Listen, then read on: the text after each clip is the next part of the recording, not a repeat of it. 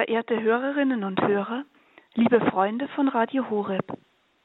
Zu unserer heutigen Quellgrundsendung zum Thema Empfang und Empfangen begrüßt Sie am Mikrofon Michaela Hastetter aus dem Wiener Studienhaus Johannes von Damaskus.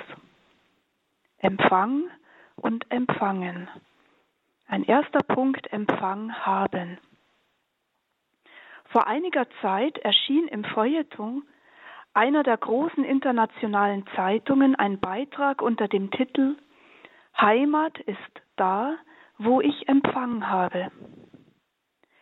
Der Autor vergleicht darin die Realität des Internetzeitalters mit der agrarischen Ortsgebundenheit, als die Bauernfamilie an Haus und Hof so sehr gebunden war, dass selbst der kleinste Ausflug ins Nachbardorf doch nicht wirklich Abstand von den Ställen und von den Feldern bedeutete, war man mental trotzdem ganz auf seine Tiere und Pflanzungen fixiert. Im Mobilitätsalter sei nun eine neue Abhängigkeit eingetreten, die der Rückkehr ins Agrarzeitalter gleiche. Auf dem Höhepunkt der vermeintlichen Ortsgebundenheit, so der Autor, sind wir doch wieder an die Scholle gebunden. Diese Scholle ist aber nun nicht mehr das Land oder die Erde, sondern Bluetooth und Cloud, Mails und Messages.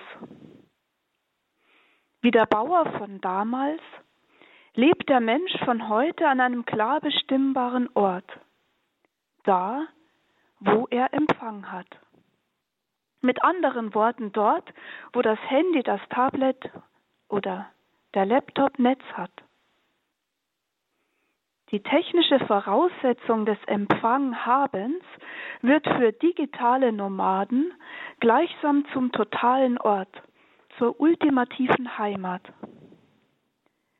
Das heißt dann aber umgekehrt, dass der Mensch dort, wo der Empfang fehlt, wo er nicht gegeben ist oder auch ausfällt, dass dort der faktische Ort zur Fremde wird.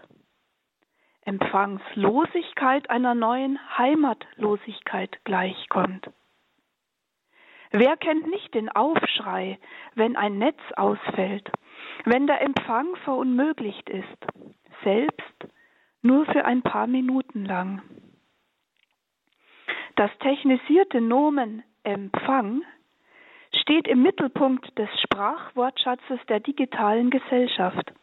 Und es wird kombiniert mit haben, was so viel heißt wie im Besitz sein von Empfang. Werbeanbieter werben mit Handys mit dem besten Empfang, wobei hier Netz haben gewissermaßen mit Empfang haben in eins fällt das Empfang haben, gleichsam der Besitz von Empfang, ist von seinem Stellenwert für die Gesellschaft mittlerweile zu einem, ich möchte sagen, säkularen Transzendentalien aufgestiegen, wenn diese Anleihe aus der mittelalterlichen Scholastik hier erlaubt sei. Empfang haben ist zum Grundbegriff oder zu so etwas wie einem ersten Prinzip des spätmodernen Lebensgefühls aufgestiegen. Damit hat die ursprüngliche Konnotation des Wortes Empfangs eine epochale Wende erfahren, von dem mehr medialen oder passiven Wortgebrauch in Empfang nehmen zum aktiven Empfang haben. Denn im vordigitalen Zeitalter hatte der Empfang immer noch einen Hauch von Geschenkcharakter, während nun der Anspruch und das Recht auf Empfang dominiert. Dies geht mittlerweile so weit, dass Cyberattacken Teil einer neuen digitalen Kriegsstrategie werden, mit der Netze ausgeschaltet werden und damit Empfang verunmöglicht wird, womit ganze Gesellschaften im wahrsten Sinne des Wortes ausgeschaltet oder abgeschaltet werden können und damit auch heimatlos werden. Mit dem Diktum des genannten Beitrags Heimat ist da, wo ich Empfang habe, nähert sich das Empfang haben als Existenzcharakteristikum des digitalen Nomaden einen Heimatanspruch, den Karl Gabriel noch Anfang der 1990er Jahre der Kirche zugeschrieben hat. Der Kirche als einem Ort, wo Menschen religiöse Heimat finden können. Die Heimat, wenn auch nur rein diakonisch karitativ gedacht, war doch im eigentlichen Sinne Heimat wegen der Christusnähe und seiner Gegenwart. Ja, Christus selbst als der eigentlichen Heimat des Christen. Die der heimatlos gewordene umherirrende Adam, Mensch, im Wort und im Sakrament empfangen darf.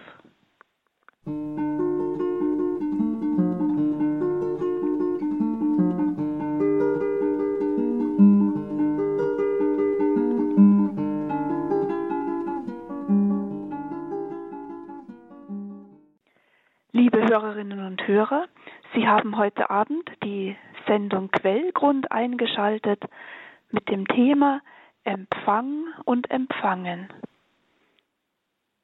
Nach einer ersten Reflexion zu Empfang haben, möchte ich nun zu einem zweiten Punkt kommen, Empfangen haben. Während die digitale Spätmoderne Empfang hat, steht im Christentum nicht das Empfang haben, sondern das Empfangen haben im Mittelpunkt. An unzähligen Stellen spricht das Neue Testament von diesem Empfangen oder Empfangen haben.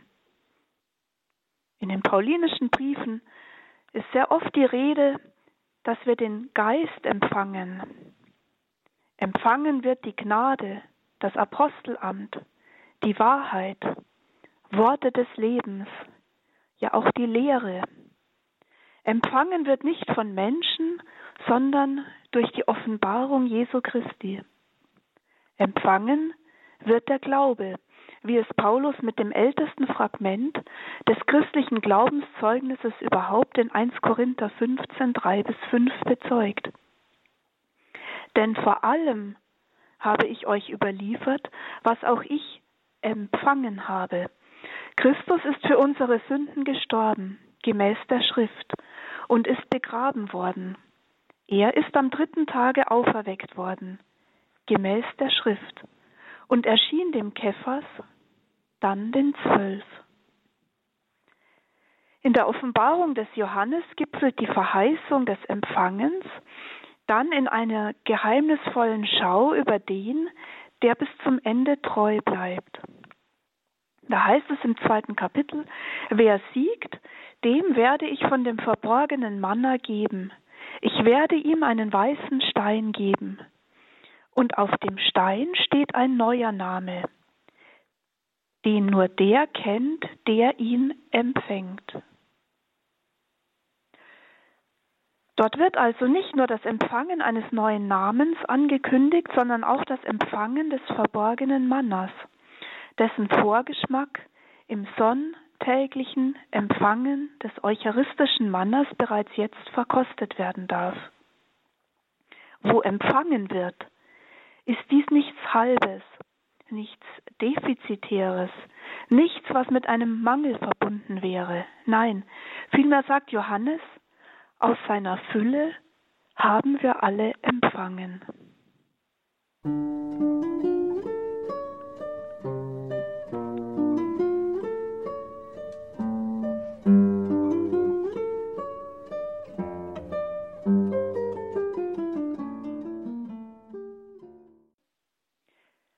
Liebe Hörerinnen und Hörer, wir sind beim Punkt Empfangen haben. Nun mögen alle diese biblischen Belege, die wir aufgeführt haben, von den paulinischen Briefen bis hin zur Offenbarung des Johannes, den Anschein haben, dass das Empfangen so sehr im Christentum verwurzelt ist, dass es gar nicht ohne es geht. Das Empfangen zum Wesenskern des Christentums gehört, es nie anders war als aus Gottes Fülle empfangen zu haben. Das stimmt natürlich und lässt sich bis an den Anfang zurückverfolgen. Doch gerade in diesem ersten Anfang wurde das Empfangen zum Problemfeld.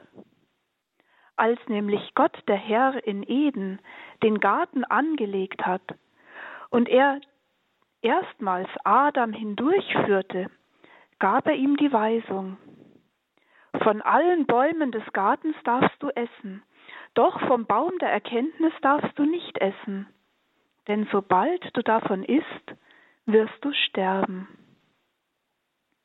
Dieses göttliche darfst du essen, hieße dann in unserem Kontext übersetzt, die Früchte aller Bäume, außer dem einen, darfst du empfangen. Sie sind der Geschenk des Schöpfers, verlockend anzusehen und köstlich, wie es davor im Bericht hieß, die du Adam, du Mensch, in Empfang nehmen darfst. Das Drama der Genesis, das sich im dritten Kapitel entspinnt, ließe sich auch als das Drama von sich selbst Empfang verschaffen und Empfangen im Geschenksinne auslegen. Denn die Schlange, die nun die Frau verführt, verdreht die Worte Gottes so lange, bis die Frau überzeugt ist, dass es köstlich wäre, von dem Baum zu essen, dass der Baum eine Augenweide war und dazu verlockte, klug zu werden. Diese neu gewonnene Einsicht wird Tat. Dort, wo dem Menschen das Empfangen von Gott her verwehrt ist, verschafft sich nun der Mensch selbst in einem autonomen, selbstbestimmten Akt den Empfang. Die Frau nahm von seinen Früchten und aß. Sie gab auch ihrem Mann, der bei ihr war, und auch er aß. So in der Genesis im zweiten Schöpfungsbericht. Mann und Frau nehmen selbst und essen anstelle von Gott zu empfangen und die Grenze zu wahren, die dem Empfangen gesetzt wurde. Wo der Mensch das Empfangen bejahte, war er gewissermaßen zu Hause, während das sich selbst nehmen in der Schilderung des Sündenfalls zum Auslöser der Vertreibung aus dem Paradies wird. In diesem Sinne, in diesem Sinne besingt auch eine alte Anaphora die Situation des Menschen. Denn du, allmächtiger Gott, hast in Eden gegen Osten das Paradies gepflanzt, es mit allen Arten essbarer Gewächse geschmückt und ihn in dasselbe wie in ein prachtvolles Haus eingeführt, bei seiner Schöpfung hast du ihm ein angeborenes Gesetz gegeben, damit er aus eigenem Vermögen und aus sich selbst heraus die Grundstoffe der Gotteserkenntnis besitze. Als du ihn in das Paradies der Wonne eingeführt hattest, hast du ihm die Macht zur Teilnahme an allen Dingen erteilt. Nur den Genuss eines Dinges hast du ihm auf die Hoffnung von Besserem hin untersagt damit er im Falle der Beobachtung des Gebots als Lohn dafür Unsterblichkeit erlange. Als er das Gebot verachtet und durch den Trug der Schlange und den Rat des Weibes von der verbotenen Frucht gegessen hatte, hast du ihn mit Recht aus dem Paradies vertrieben. Aber infolge deiner Güte hast du den gänzlich Verlorenen doch nicht verachtet, denn er war ja dein Geschöpf. Nur kurze Zeit hast du ihn schlafen lassen, dann hast du ihn mit einem Eide zur Wiedergeburt berufen, das Todesurteil aufgehoben und aus der Auferstehung Leben verheißen.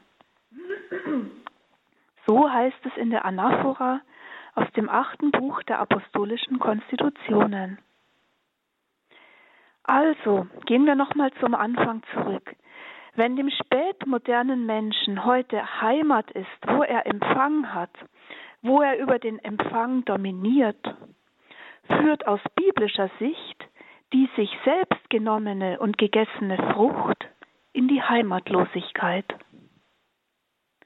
Die eigentliche heilsgeschichtliche Wendung zwischen Empfang und Empfangen geschieht aber nicht erst im Moment der Auferstehung Jesu sondern bereits beim letzten Abendmahl. Wo Jesus nun den selbstbestimmt genommenen Empfang Evas, die von der Frucht nahm und aß, umkehrt in das nehmt und esst und damit dem Adam, dem Mensch, wieder den Weg zum reinen Empfangen aus der Hand Gottes eröffnet, mit der sich der Sohn nun selbst als die wahre Frucht des Paradieses hinschenkt. Nochmal aus diesem Buch der achten, aus dem achten Buch der apostolischen Konstitutionen, die Konsekrationsformel, dies ist das Geheimnis des neuen Bundes, nehmt davon, esst. Das ist mein Leib, der für viele gebrochen wird zur Vergebung der Sünden. Also nehmt und esst, Eva aber nahm und aß. Hierin liegt gleichsam der Urgrund des neutestamentlichen Empfangenhabens, ihn selbst empfangen zu haben.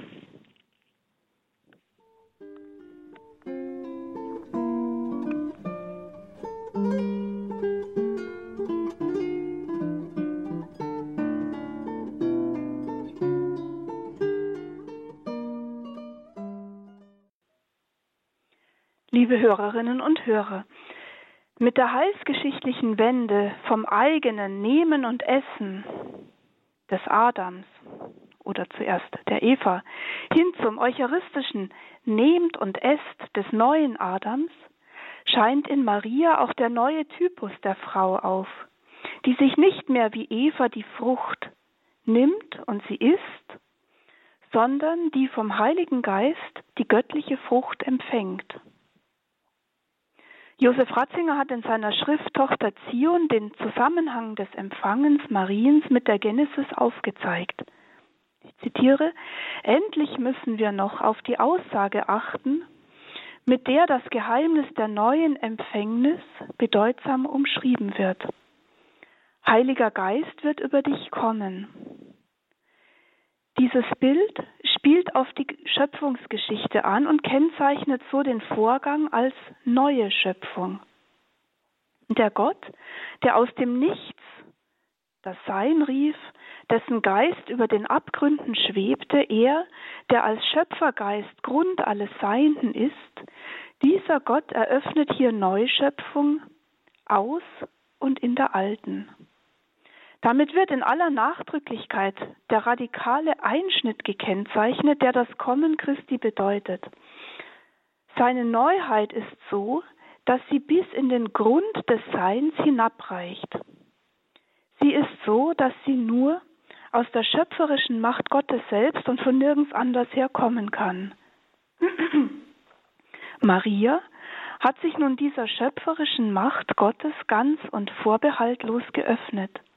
In ihrem Empfangen hat Maria ihre Selbstverfügung und die Selbstplanung des Lebens preisgegeben und wurde aber genau damit, wie dies Ratzinger weiter ausführt, zur jungfräulichen Gottesgebärerin. Mit den Erscheinungen in Lourdes verdichtet sich gleichsam das Geheimnis dieser neuen Empfängnis Mariens zur unbefleckten Empfängnis, der Immaculata Conceptio.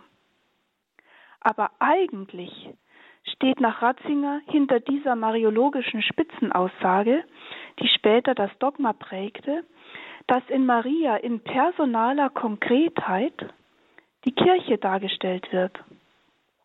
Dass in Maria die Kirche ihren konkreten Vollzugsort hat.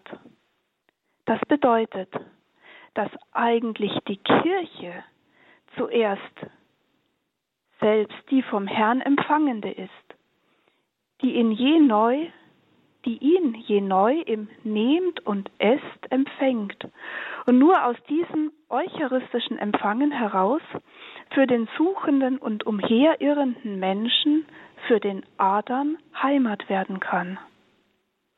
Wenn also Maria, der Typus des neutestamentlichen Empfangens schlechthin, keinen Bereich des Seins, des Lebens, des Willens nur ihr eigen reserviert hat, dann ist auch die Kirche, die nach alter Vätertradition als Mond ihr Licht von Christus der Sonne empfängt, als Ganze gefordert, keinen Bereich ihres Seins Christus vorzuenthalten.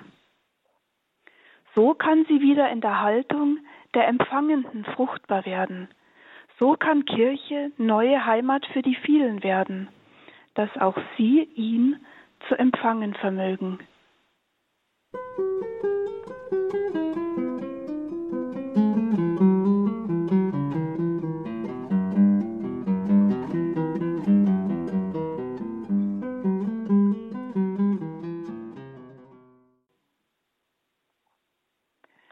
Liebe Hörerinnen und Hörer, versuchen wir von hier aus nun vier kleine Konkretionen vorzunehmen, welche Dimensionen mit dem Grundmodus des Empfangens für die Kirche, für die Gläubigen, aber auch für die Theologie verbunden sind, was hier freilich nur noch mit einigen wenigen Strichen umrissen werden kann. Eine erste Konkretion des Gesagten vom Empfang haben zum empfangen haben, wäre die spirituell existenzielle Dimension.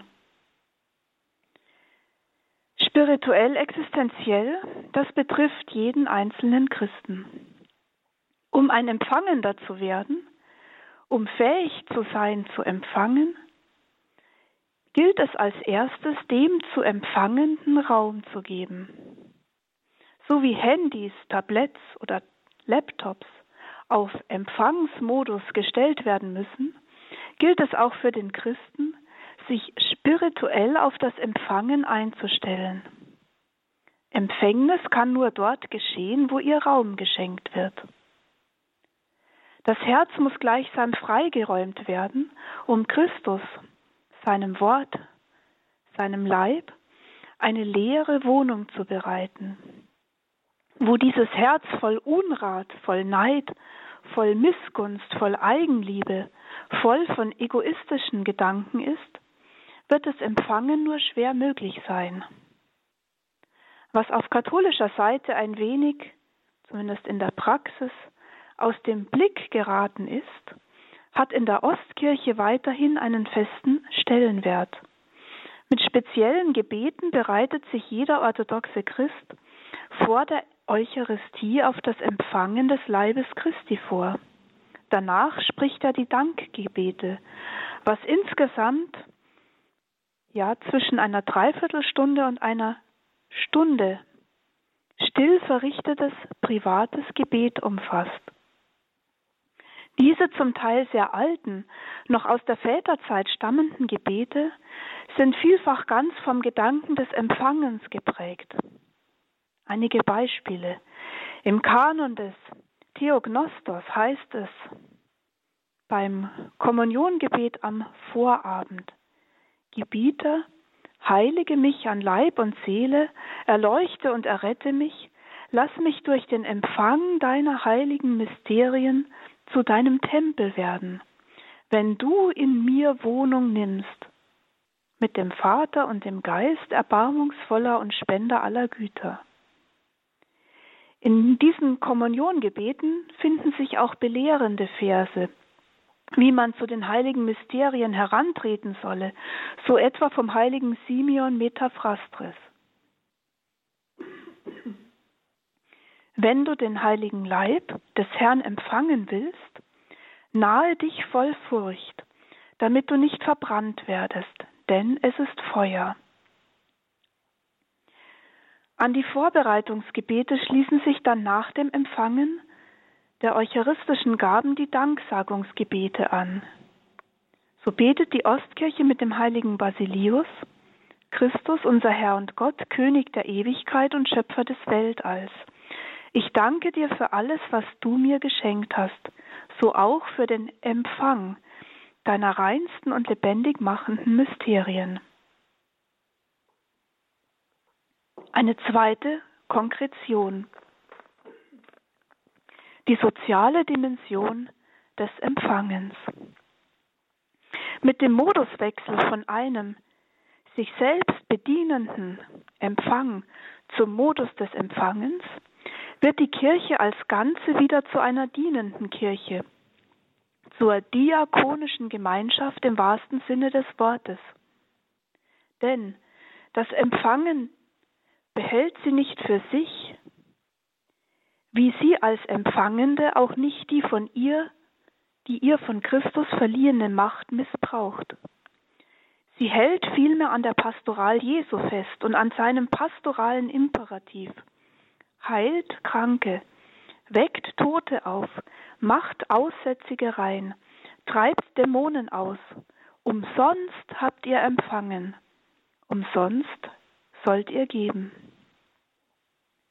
Benedikt XVI. hat diese soziale Dimension des Empfangens in einer Ansprache am 11. November 2011 mit der eucharistischen verbunden und genau diesen Schnittpunkt kommentiert in Bezug auf den freiwilligen und unentgeltlichen Dienst in der Kirche, was wir auch Ehrenamt nennen können. Die Erfahrung der großherzigen Liebe Gottes, so sagte er, fordert uns heraus und macht uns frei, dieselbe Haltung gegenüber unseren Brüdern und Schwestern anzunehmen. Umsonst habt ihr empfangen, umsonst sollt ihr geben. Das erfahren wir besonders in der Eucharistie, wenn der Sohn Gottes im Brechen des Brotes die vertikale Dimension seines göttlichen Geschenkes mit der horizontalen Dimension unseres Dienstes an unseren Brüdern und Schwestern vereinigt. Die Gnade Christi hilft uns, in uns selbst ein menschliches Verlangen nach Solidarität und eine grundlegende Berufung zur Liebe zu entdecken. Und er fährt fort, seine Gnade vervollkommend, stärkt und erhebt diese Berufung und befähigt uns, anderen ohne Belohnung, ohne Bezahlung oder irgendeine andere Vergütung zu dienen.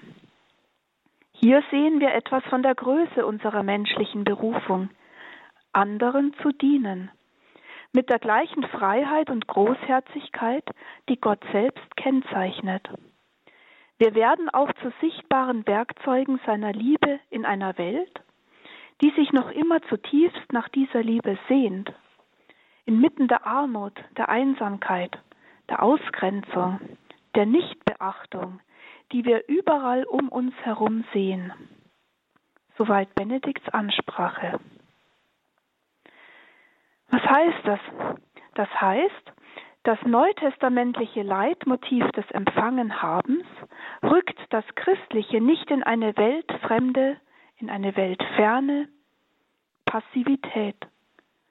Aus dem Empfangen erwächst vielmehr die aktive Caritas, das eigentliche christliche Engagement für den anderen, das von den vielen Egoismen und Selbstzentrismen, vom Kreisen um sich selbst, von der Gier nach Genuss und Befriedigung aller möglichen Bedürfnisse und Befindnisse befreit. Die Stimme der Schlange, die zu Eva sprach, ist nämlich nicht verstummt.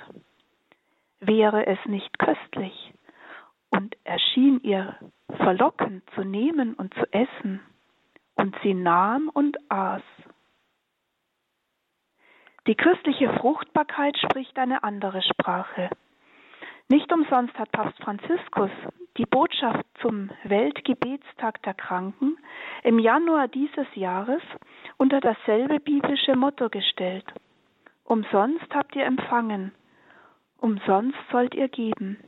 Und damit an Mutter Teresa erinnert, die aus der Kraft des eucharistischen Empfangens unermüdlich sich in einer selbstlos verschenkenden Liebe den Armen zugewandt hatte. So können wir sagen, das Empfangen der eucharistischen Kommunion befähigt zur aktiven Kommunion mit den Armen, den Leidenden, den Einsamen, den Hilfsbedürftigen, aber auch zum Teilen der eigenen Zeit, der eigenen Fähigkeiten, der eigenen Talente, der eigenen Ideen, was dann fruchtbar wird in gemeinsam verbrachter Zeit, im Aufhelfen der Fähigkeiten und der Entwicklung der Talente der anderen, in gemeinsamen Projekten und so weiter. Eine dritte Konkretion des Empfangens, noch ganz kurz, als theologische Dimension. Ein Christentum, das sich dem Empfangen öffnet, bleibt nicht auf eucharistische Spiritualität und kirchliche Diakonia beschränkt. Auch die Theologie bekommt vom Modus des Empfangens eine spezifische Prägung. Denn wo Theologie in der Weise des Empfangens betrieben wird, bedeutet dies nach Ratzinger, dass sie der neomarxistischen Versuchung entsagen muss, wo es keine beständige Wahrheit gibt, zu der der Mensch empfangend stehen könne. Für eine solche rein kritisch ansetzende Theologie gilt nur die empirische Wirklichkeit im Sinne einer ständigen Veränderung der Welt. Wahrheit gilt dort allein als Pragma, als Eingreifen in den Prozess der Weltveränderung, also als aktiver Empfang, wie wir es im digitalen Zeitalter sagen würden. Eine Theologie hingegen, die aus dem Empfangen wächst, sagt Ja zu einer Wahrheit, die einfach ist und die ich als Mensch daher empfange und die mich verwandelt, indem ich sie empfange. Und zum Ende eine letzte Konkretion aus unseren Gedanken vom Empfang haben zum Empfangen haben. Diese letzte Konkretion der Haltung des Empfangens heute Abend wäre die ökumenische Dimension. In der Ökumene sind im 20. Jahrhundert große Fortschritte erzielt worden, große Dialoge und Dialogprozesse geführt worden. Und doch ist die Einheit der Christen noch nicht erreicht. Vielfach hat sich Frustration breit gemacht, die zum Teil durch Rückschläge und Rückschritte ausgelöst worden ist, wo Kirchen in dem bereits Erreichten um viele Jahre, ja wenn nicht Jahrzehnte zurückgeworfen worden sind. Der Beobachter des jüngsten innerorthodoxen Konflikts in der Ukraine kennt solche Gedanken. Aber Rückschläge sind auch etwas Heilsames weil sie uns aus der Utopie des Selbermachens herausreißen und wieder den Platz des Empfangens zuweisen. Auch hier, auch in der Frage der Einheit der Christen. Die wahre Einheit kommt von Gott auf uns zu. Wir können sie nicht selber machen. Aber wir können uns, wie am Beispiel der orthodoxen Praxis der Kommuniongebete, und der Praxis gelebter Caritas auf diese Einheit vorbereiten, im Gebet und in der Tat, um würdiger zu werden, sie vom Herrn eines Tages empfangen zu dürfen.